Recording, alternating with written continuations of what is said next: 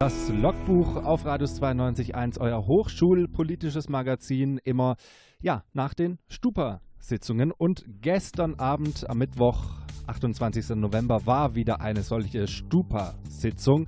Und es gab verhältnismäßig viele Anträge. Und einer davon kam von der Studentischen Initiative für Wissenschaftskommunikation, kurz WISCOM. Die wurde gestern offiziell als Initiative anerkannt. Lisa ist bei mir. Was steckt denn hinter der Initiative? Ja, also die WISCOM organisiert unter anderem die Nacht der Wissenschaft und die kennen ja vermutlich einige von euch.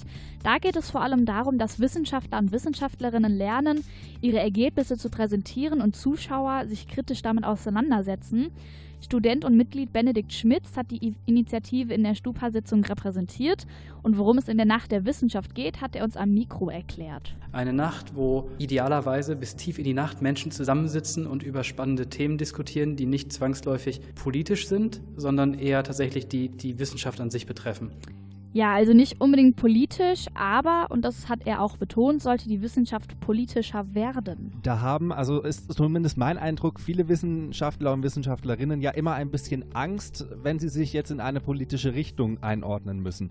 Ähm, warum sagt die WISCOM-Initiative denn, dass das trotzdem eigentlich wichtig ist. Ja, laut, laut, Statistiken, so Benedikt, würden viele Menschen Wissenschaftlern und Wissenschaftlerinnen nicht vertrauen, weil sie sie für emotionslose Menschen halten würden. Aber dieses Image sei halt falsch.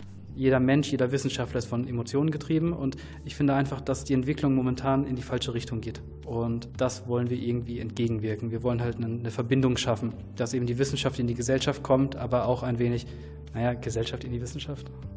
Also ist durchaus, finde ich, auch ein bisschen ein Ringen darum, wie man Wissenschaft den Menschen besser zugänglich machen kann. Es geht aber auch um ethische Einordnung von Forschungen. Als aktuelles Beispiel zum Beispiel die genetisch manipulierten Babys in China. Auch zur Diskussion über solche Themen will die Initiative in das Bewusstsein rücken. Gerade weil es in der Wissenschaft selber kein normatives Grundgerüst gibt, das eben Werte vermittelt und eben die Ethik an sich damit verankert. Und das Ganze fällt halt alles mit in denselben Bereich, weil das alles irgendwie über diese Kommunikation und diesen öffentlichen Diskurs passieren muss.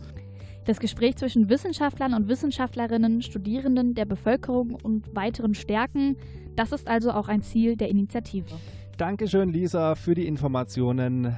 Und ja, die Wissenschaftskommunikationsinitiative, kurz WISCOM, wurde in der letzten Stupa-Sitzung offiziell als studentische Initiative anerkannt.